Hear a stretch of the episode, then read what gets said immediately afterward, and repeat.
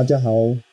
我们是寻找脉络、用心思考、破开所有歪理的麦斯，然后还有 Josh。那今天呢，我们又要来闲聊了。对啊，闲聊什么呢？闲聊一些有关于这个金融诈骗的相关事情啊。诶，对了，Josh，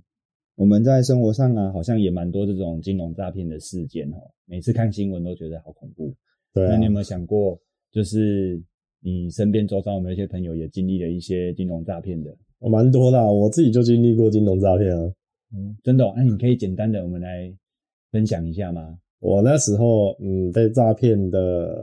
呃，我不讲他的名字好了啦。那他的模式是这样的，他就说，嗯，我有一个很厉害的赌场技术，然后其实他是用数学公式跟你跟你讲解这个事情，就是我下一百块，下输了我就下两百块，总有天一定会对一次嘛，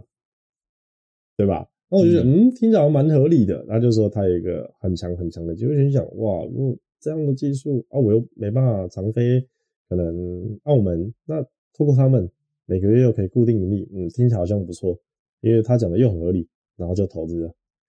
结果嗯不到半年就血本无归了。我这个感觉上好像把钱交给人家理财的概念，但是是只是说这个理财投资的项目不大一样。但是我觉得好像常常就是我们把钱交给别人的时候，就会发生这些呃很难掌控的风险。可是当时候听的时候呢，都觉得每个都好像很有道理，而且重点是每个都好像呃真的可以赚到很多钱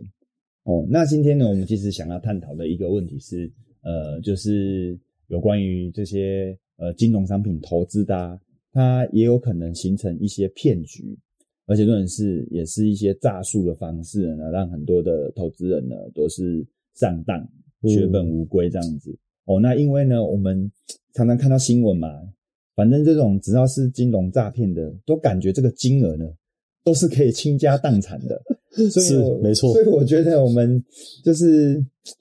呃很想要来探讨这些问题哦，然后来就是跟大家呃闲聊一下我们的经验谈呐、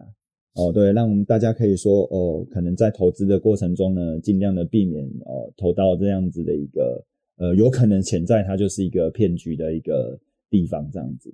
那讲到这个，我们来想想看最近的呃一些就是有关骗局的部分好了，尤其很多人呢都有来问过我们了，就是外汇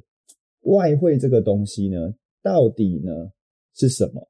那它有可能通通都是骗局吗？哦，那那又如何去判别它是不是骗局呢？我觉得我们身边真的很多的朋友来问过我们这些事情，每次在茶余饭后的时候都会来找我们讨论哦，然后每次都问这间公司会不会是诈骗的，非常多哦，对啊，所以其实我们不如在这个时间呢、啊，利用下午茶的时间呢、跟大家分享一下我们的经验好了。我觉得这样好像可以一次替我们这些好朋友们解答，你说是不是？可以哦，没问题。那我我们教训，那不然这样好了，我还是麻烦你，你来帮我们这个分享一下，呃，就你这个就是工作上的这些经验呢、来分享一下你你你认识的外汇这样子。我先讲一下我的经历历程吧。诶、我是在几年呃六年前、七年前吧，进入到外汇这个产业。那我进到这个产业比较特别的是，啊、我不是业务或是代理，就是一般外面比较常接触到的身份。我是进到券商里面工作，一间澳洲的券商，然后后面又转了进到所谓的 LP 数呃数据流量商，然后去工作一段时间，所以我看到的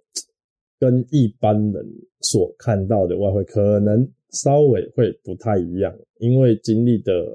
状况也不一样，所以让我觉得，嗯，这个产业真的是蛮神奇的。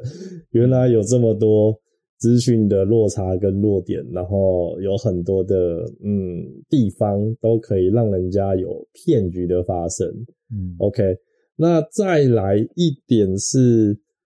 呃，其实这个产业很简单，跟很台湾的很多的金融产业发展都是一样的，就是其实它就只是单纯保证金的一个衍生性产品的交易，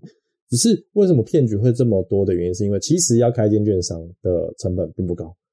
非常的不高。我自己稍微估算了一下，可能 maybe 二十万美金就你就可以拥有一间外汇的金融公司。我讲的是单纯的是你可能申请 NT4 买个主标，然后呃。开个公司，拿个银行账户，其实你就可以开门做生意的。哇，这比一栋房子还要便宜耶！有些人买个车子四五百万，两台车就哎，你拥有一间国际性的金融公司，你不觉得这个这一笔交易好像蛮划算的吗？对，如果如果只是想要这个，就弄个公司，然后当个公司老板哦，蹭蹭这个名号，我觉得这真的是蛮划算的，而且是国际公司呢。对啊，而且又是金融。金融大家哇，这个感觉就高大上，对，高大上，没错哦。不过呢，这个刚刚教学你这样讲的时候，我突然就想到，可我们很多的听众可能都不太能够理解哦，就是刚刚讲的这些 NT4 啊，哦，还有这个什么主标啊，或者是数据商这些东西，哎，我们是不是可以一个一个呃，帮这些我们身边的好朋友们理解一下这些刚刚所讲到的东西，他们彼此之间。呃的关系跟定位，或者是它是干什么用的呢？可以啊，呃，其实这个产业链最上层的就是银行，这是一定的。只要金融，我觉得只要金融产业，应该最上层大部分的应该都是银行，就是银行来做这些是的保证金产品最终的这个所谓的买卖嘛，是还有定价权嘛，是没错没错没错。好，那再下来一个阶段，我们呃俗称盘商好了，就像买卖一样嘛，一定会有大中小盘嘛。好，最上层的是银行，再下来一个 level，大概就是所谓的流浪商、数据商，我们也简称 LP。那像比较知名的几间，可能就是像在亚洲区吧，比较知名的可能就是 CFH，然后 LMAX，嗯嗯，然后可能 CNC 等等这样的 s e x o 圣宝银行应该也算算是比较。比较 OK 一点的流量商这样，哦，这样许这样许，你刚刚讲的这些，你说都是亚洲算大间的这个所谓的流动性提供商嘛？没错。那但是怎么好像他们都没有在台湾有这个设办公室哈，或者是有这个所谓的这个落地，然后来替广大的台湾民众服务呢？那是因为其实台湾的法规其实根本就不会发给外资公司啊。国外的公司想进来台湾拿台湾的牌照，基本上是不可能的。台湾的金融的产业其实是很排外的、很封闭的。就是你可能一样的条件，如果你是外资，你可能要多垫付可能一点五倍到两倍的保证金。那那相对台湾的市场，其实大家要知道，其实没有到这么的大。那当然，外资想要进来的，尤其是像这样的公司啊，的诱因就不大。而且加上台湾的牌。牌照监管力也没有其他，像这几间，大部分应该都是欧洲那里的监管，英国的监管，所以在台湾来讲，会应该会比较少人会听到这样的公司。说实话，因为他们也比较少去招募散户的市场哦，所以你讲到重点了，他们比较少去接触有关于一般的自然人的投资人是。哦，也就是说，他们可能大部分都服务这些所谓的金融机构为主。没错，哎，对你讲到这个，我就联想到我以前做保险的时候，我们在这个大概民国九十年的时候呢，应该都有看过几则新闻哦，就是台湾早期啊，有几间很大间的外商保险公司。没错，不知道各位还有没有印象哦，就是那个 ING 一只狮子的那一只，哎，荷兰最大的保险公司，然后还有一个女神头，哎，英国保诚人寿公司哈。那这几个公司后来都因为这个，呃，好像是因为世界的这个会计公报吧，啊，发布了一个新的准则哦，然后导致他们呢，呃，在做海外公司投资的部分，就是所谓设立分公司的部分，他觉得呃不是很划算，他就宁可放弃当地的市场，就撤出了这个台湾这样子，哦，这是让我联想到的啦，哦，不过我我相信哦，就像刚刚这个就像许你讲的一样啊。其实呢，台湾政府啊，对于这些外资啊，哦，可能真的是不太友善。对啊，为什么我们会这样这样觉得？哈，其实是因为，呃，我发现其实外外商公司就是这国外的金融机构所提供的产品啊，其实成本啊，相对好像都比台湾本土金融机构发行的产品还要便宜。可能我觉得真的这是市场规模的问题是，没错，对吧？就连保险啊，说实在的，虽然境外保单现在目前是合，哎呀，是违法的，是哦是违法哦，贩卖境外保单是违法的，但是还是有很多的，就是高知识分子或是高资产的族群呢，我看他们还是会。呃，很愿意坐飞机哦，没错飞到香港，飞到美国，没错哦，去买这个保险，我都会想说，这个机票钱都不知道有没有比这个保险费便宜呢？但是偶偶尔会耳闻一些好朋友们哈，就是呃会跟你分享嘛，哇，这样一算下来，长达十年、二十年的保费，真的省下来可以买一栋房子啊！是啊，尤其是高资产族群啊，哦，所以其实哦，真的是觉得，诶，少了外面的刺激哦，本土的金融机构要进步的空间其实就会比较缓慢。有限的，真的很有限哎，话题又扯远了。我们今天最主要是要跟大家分享的就是避免这些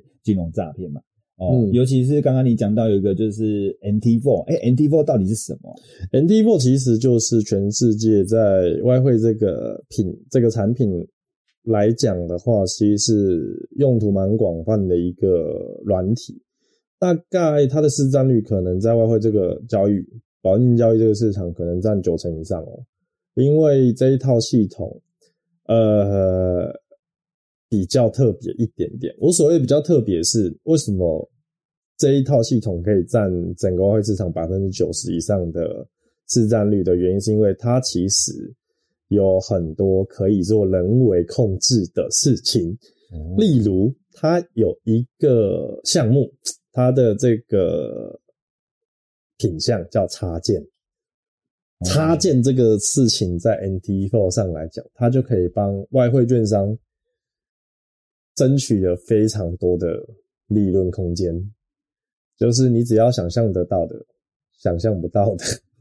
大概这个插件都可以帮你完成。哇，那不就等于是这个所谓设计这个 NT 四的这一家公司，帮很多国外的这些金融机构呃开了个后门嘛？没错，就是开了个后门。像大家都知道，我刚刚讲了，其实最上层的是银行端嘛。对，像全世界很大型的投行是可能高盛啊、摩根斯坦利这这样的公司，其实他们都有自己的呃外汇交易系统。但是为什么那么不普遍的原因，就是因为非常的正规不便利。那 NT Four 就是你刚刚讲的，开了一个后门，给券商有很大的发展空间，所以造就了他把所有的呃大型的投行的系统给打趴了。哦，所以其实呃，我我们这样子问好了，是不是应该是这样讲？就是说，因为 NT 四它的使用者呃的这个体验呃很好，因为它就是非常简单嘛，是操作上很简单嘛，没错然后再加上就是呃所谓就是拥有这个系统权限的这个经纪商，他又被开了后门，没错，所以呢。呃，不知不觉呢，大家就因为便利这个问题呢，所以就被这套系统给垄断。没错，因为、哦哇塞，那这样你讲的话，真的是被垄断这件事情是很恐怖的。为什么？啊因为我们常讲嘛，哦，就是所有的危机都是隐藏在垄断之后。呃 没错，对哦，所以你刚刚这样说的话，我在思考一个问题哈、哦，就是如果当这个 NT 四后门都被打开了，被这些经纪商给打开了，那他是不是可以随意的呃做很多的呃设置上的更改呢？然后对这个消费者、呃、投资人啊啊、呃来讲是很不利的。是的，没错。像呃，我们看到的价格，一般投资者看到的价格，我举个例就好了。那一般看到的价格，可能一秒可能就一两个价格进来，可是我们是在后台设置上是可以看到毫秒的，那秒后面还有三位数，那有可能我们一秒能看到的价格，就可以看到一二十个以上。哇，差这么多，一二十个。那我只要有插件的情况之下，那我是不是就可以在这一秒内，我选择了一个比较差的价格给到消费者？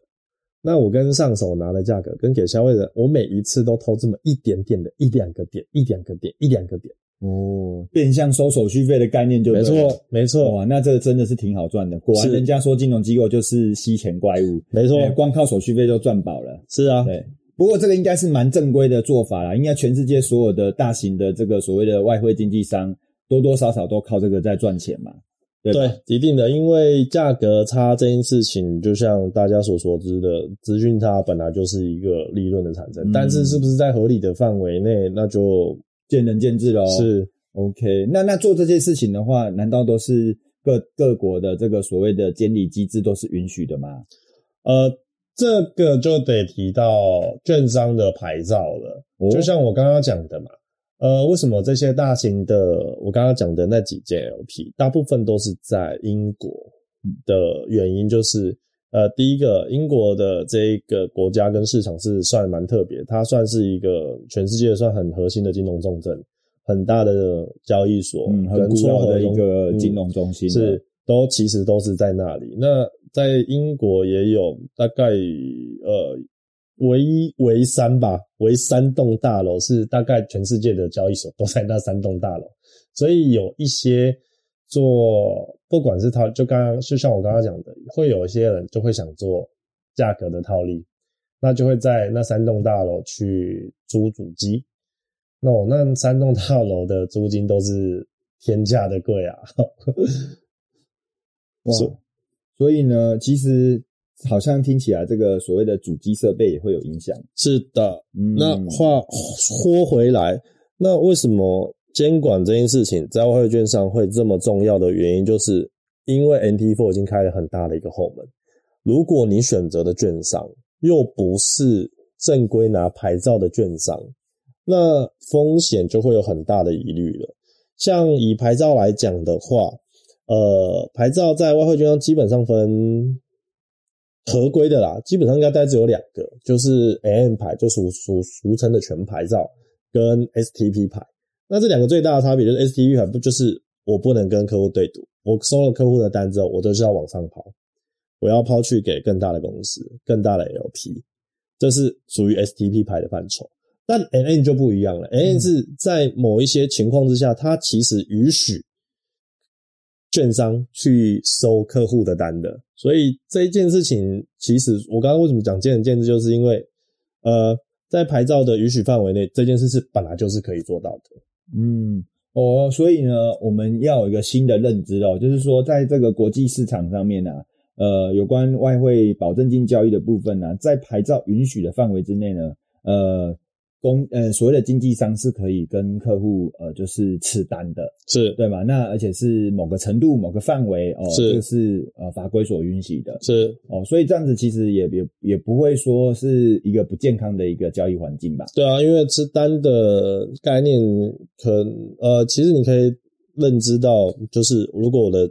呃这一个券商体系里面有客户在欧元下白，也有客户欧元下 C，那我就直接把它对冲掉啦。哦这也算是吃单的一种，而不是、哦而不是真的你下什么单我都不往上哦，我刚刚真的误以为它就像博弈公司这种做法，没有没有哎呀，这个所有的客户下注都是跟博弈公司对赌。哦，原来我误会了。哎，各位听众，你们是不是跟我一样误会了？哎，所以其实呢，呃，刚刚 Josh 要跟我们表达的是说，哦，这个叫做内部先撮合的是机制啦。没错，哦，所以撮完剩下的，他再决定，呃，他要抛给谁嘛？是是这样吗？没错，没错，哦那这样子听起来是一个非常健康的交易环境、啊。是的，哇，那其实牌照监管听起来是呃，好像真的影响很深哦，也很重要。没错，所以在各位选择外汇券商的时候，其实牌照，嗯，是一个算蛮重要的一个指标。但还有另外一个指标，就是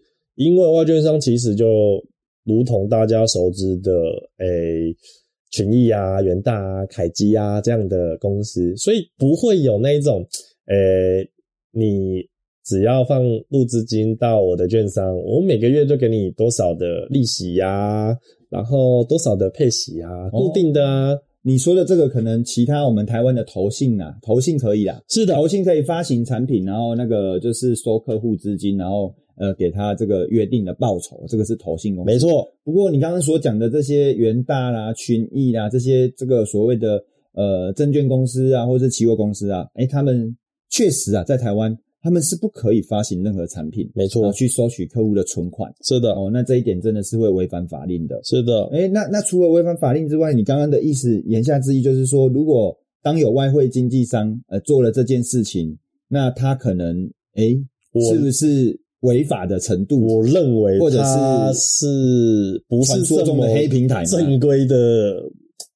风险机遇就会提高非常的多。哦，哎，那 Josh 讲到这，我问一个问题哈，那个最近也有朋友来跟我们说，哎，这个外汇保证金交易可以参考一个这个呃所谓的平台哈，然后他们会告诉你这个。你说呃你所你外你的经济上是不是呃安全的啦？这些对啊，有有一间很有名的这个公司 叫这个呃天差差眼公司啊，对啊，好多这个朋友刚开始接触外汇的时候，好像都是接触这家媒体。是那请问一下，这样的一个媒体资讯的话，是呃是很足很足以做参考吗？还是你刚刚讲的天差差眼这间公司的总经理，我就蛮熟的。哦 这么刚好你又熟了？对，那他呃，应该是说他有一定的公信力啦，因为毕竟它其实就是看牌照做事嘛。但我知道坊间很多人说，呃，这间公司可能花钱就可以，嗯，举例可能把副品消掉啊，或是可能花钱就有很好的分数啊。哦，我说，嗯，这件事是对的，因为毕竟它是媒体，只要有赞助，那他一定会给你一些比较方便的，这是对的。可是换句话说，如果你这间公司真的就是完全诈骗、完全吸金的，他其实也不会跟你合作，就是你想给他钱，他也不会收的。哦，所以其实虽然他是媒体，但是还算是一个可公正、可可信的一个媒体，就对了。对，还是有一点可信度，因为他跟要跟他合作，最起码最起码你要有一些牌照的资质。嗯，那这牌照大跟小，那就是取决于你对接到的人。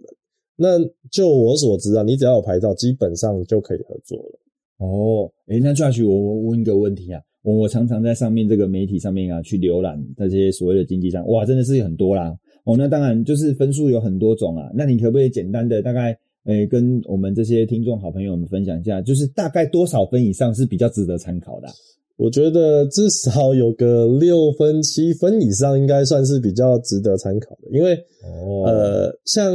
天眼这这这边也可以稍微讲一下，天眼其实它的配色都有一些隐含性的暗示。像如果你的牌照是很小的牌照，或是可能根本没有什么资质的牌照，你会发现它的底色是黑色的。但是如果你的牌照，我我我现在讲的都不是我有赞助天眼的情况之下，那但如如果你的牌照是比较大的，稍微是比较有资质的，那在天眼的配色就会变成蓝色的。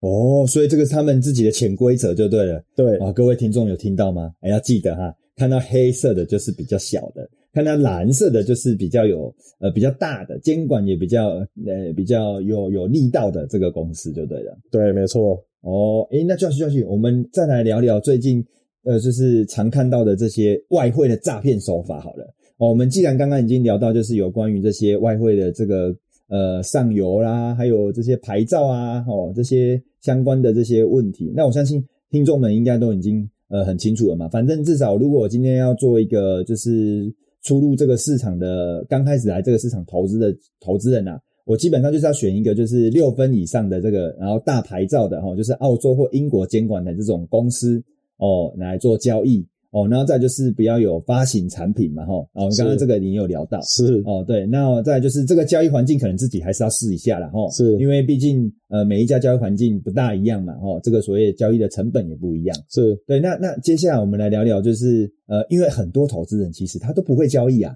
呃，嗯最喜欢听到就是人家报名牌啊，又或者是说干脆，哎，Josh，你有没有什么好产品，你推荐给我这样子？哦，那我看坊间呢、被诈骗的似乎好像哎都是这样子的，没错。那我们不如哎就来讨论到哎最近哦我们观察出来的哦有哪些标的也好，或是哪些这个公司他们现在呃好像有潜在的风险。我们呢当然不能够哦帮我们在所有聆听的听众哦做决定啊，但是我们觉得呢，我们开的这个频道呢，就是呢希望能够透过我们茶余饭后闲聊的时间哦，这个潜移默化的告诉他们怎么样远离风险嘛。对，那 Josh，我们就来聊聊，就是你最近观察到的几个标的，你觉得有风险的？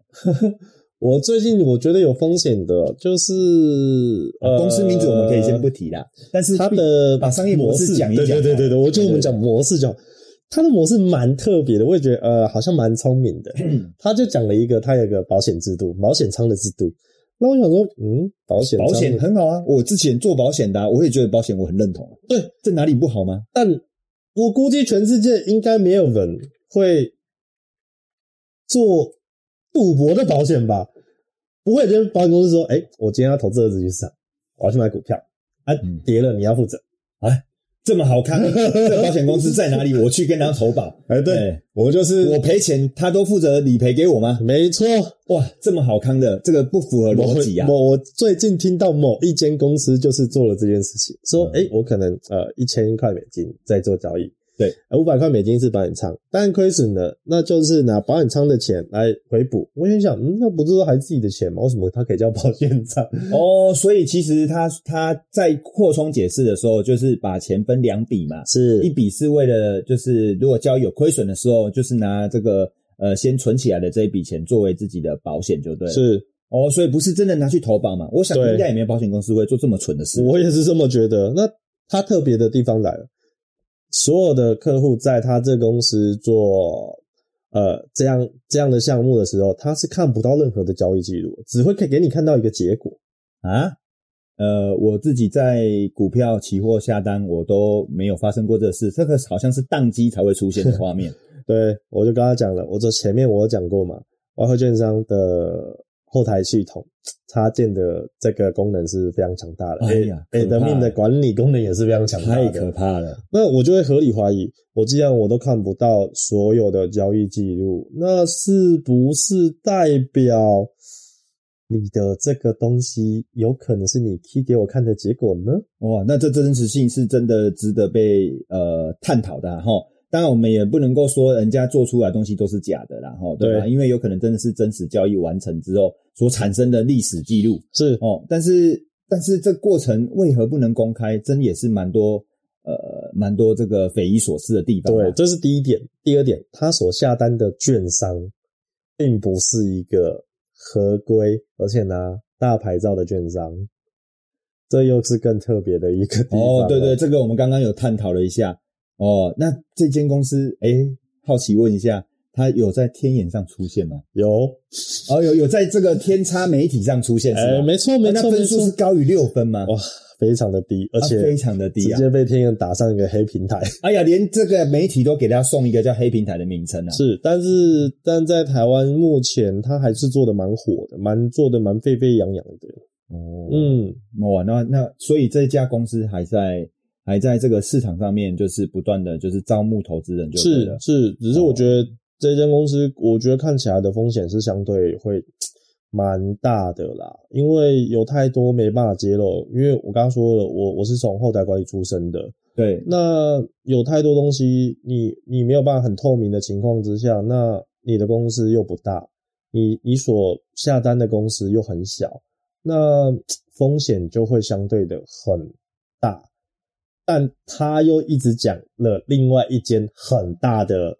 公司是是他的上手，那我就觉得奇怪。可是你开户的并不是这间他说所谓的很大的上手公司，而是在他自己的平台。那我就觉得为什么要一直把你的上手拿出来讲？因为在这个行业里面，所有的券商并不会一直强调自己的上手是谁。嗯，可是这间公司却一直拿他的上手出来。讲，那我就觉得，嗯，你你你你，或许是因为这间公司的这个所谓的上游，他们是不是很知名的大公司啊？是是很知名的大公司，那可能就是想借助这个光环吧。对，我就觉得，呃，吃豆腐的成分非常的大，因为很多的公，正常来讲的公司，其实大部分都是捧墨自己，嗯，但他一直在捧墨别人，但是你你却拿了一个光环，但是实际上客户下单的。地方是在这一间，呃，外田野上面讲是黑平台的一间公司，那就会让我觉得这个是蛮不安全的。虽然我不知道它后面的造真正的造血机制，也许它是这个集团的后面是真的能够帮客户造血的，嗯，帮客户盈利。或许他这个投资能力很强，就对了。但是或许有真的很厉害的操盘手这样子。对，但是他他的他的前面的东西就已经是灰暗不明的，很难去难以判断的，那我就觉得相对，我觉得风险性就会很大很大很大。嗯，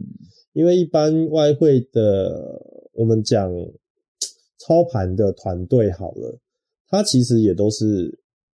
客户来，资金来，然后钱是在客户的自己账上嘛，那一是一样的。那基本上，你的交易记录大部分都是可以看到，甚至如果不能看到，因为我们呃在系券商系统里面有一个东西叫 PEN 系统，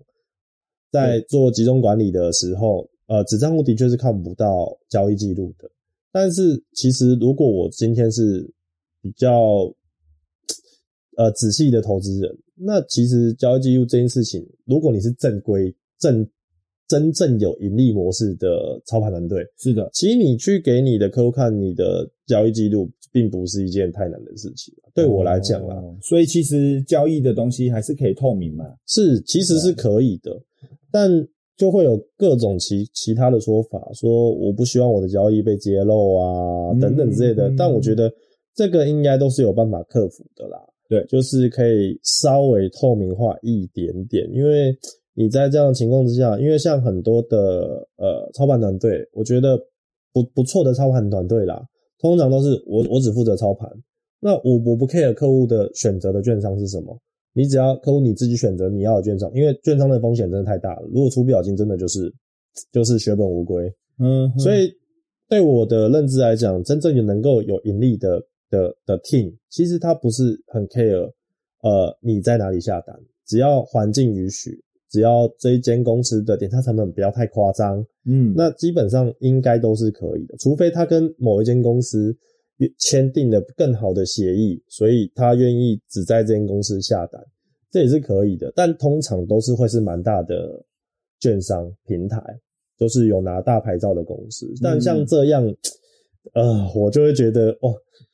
这样看起来好像就是哎相亲的。我们第一次见面，我们就要决定要结婚，什么都不知道的情况之下，真正很恐怖啊！对啊，哎，投资人很奇妙哦。这讲到这个，我也觉得真的很神奇哦。大部分投资人都是很冲动的哈，相一次亲，然后就决定好生死了。没错，没错，而且还往往都一直不断的加码啊。是啊，哎，然后呢，最后凹到这个房子、车子什么都带了。嗯，哎，哇，这个真的是风险很大了。不过我们在这边当然是不鼓励啦，哈，不鼓励我们的听众朋友们哈，就是去投资一些这个所谓把钱交给一开始我们就讲了嘛。把钱交给其他投资专业投哎专业的投资者啊哦，因为这个过程中你可能也不清楚你到底会呃承担什么样的风险嘛。没错。那不过呢，像这样子刚刚他讲的这个案例啊，我觉得什么东西都不透明的情况下，哇，这个真的是风险极极大了哦。那那我这边我觉得我我们我替我麦斯我来替 Josh 替刚刚呃整理一下我们刚刚这个讨讨论的这个内容嘛，谈话聊天的内容哦。其实呢，就是各位投资人呢，当然也可以在外汇的这个平台上面赚到钱呐。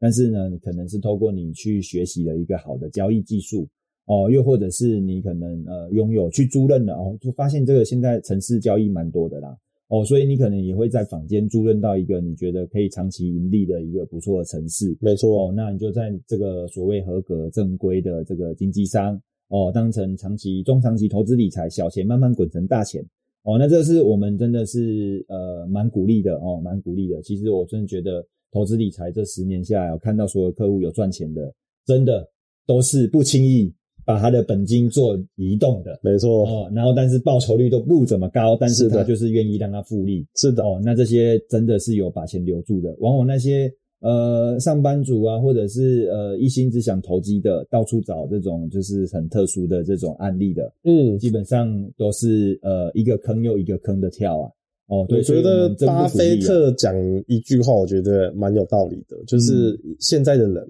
不愿意慢慢变有钱，因为他有说过，他的财富来自全部现在所拥有的大部分财富是他五十岁以后才拥有的。哇。可是他明明就很早就开始接触股票投资，没错，跟他的伙伴这样子。是的，所以我觉得可能是现在的时代已经变了，大家觉得呃有很多呃我不价值观价值观对，就是扭曲了。有看到了好多，就是嗯，我可能一年我就可能赚个几千万。然后或是尤尤其是最近呢，哇，我觉得我不知道为什么我的 YouTube 就会出现那种什么什么叉叉魔人，什么超凡团队，然后开着超跑之后，我以前呢也是个厨师，还是工程师什么我。最近在我的 YouTube 广告上面也常看到、这个。对啊，我想说，哎、我是他的受众是不是？对，这个什么靠什么这这博弈呃博弈相关的东西就赚了很多就什么钱运彩啊，嗯然后赚了几百倍啊，我就觉得哇，还有加密货币，哎、这个都是我们未来会哎探讨的主题啦。是是是是，哦，当然当然呢，今天今天是最主要最主要哦，就是花了呃这么一点时间哦，在这里闲聊，我们也是希望透过闲聊能够让所有的听众再次明白，外汇投资其实是希望你能够在一个安全的一个呃有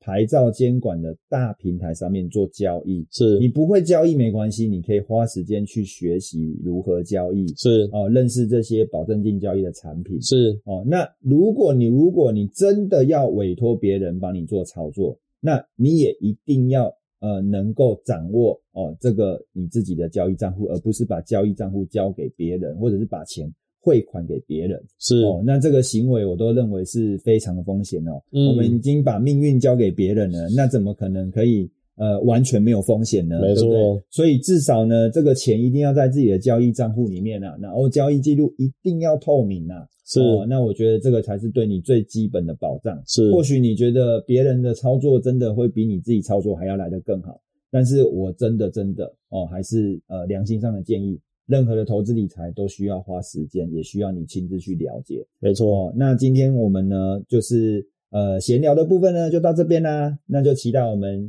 呃下一次呃下午茶呃闲聊的时间哦。Josh，那我们就今天到这边啦，谢谢你啦，好拜拜。拜拜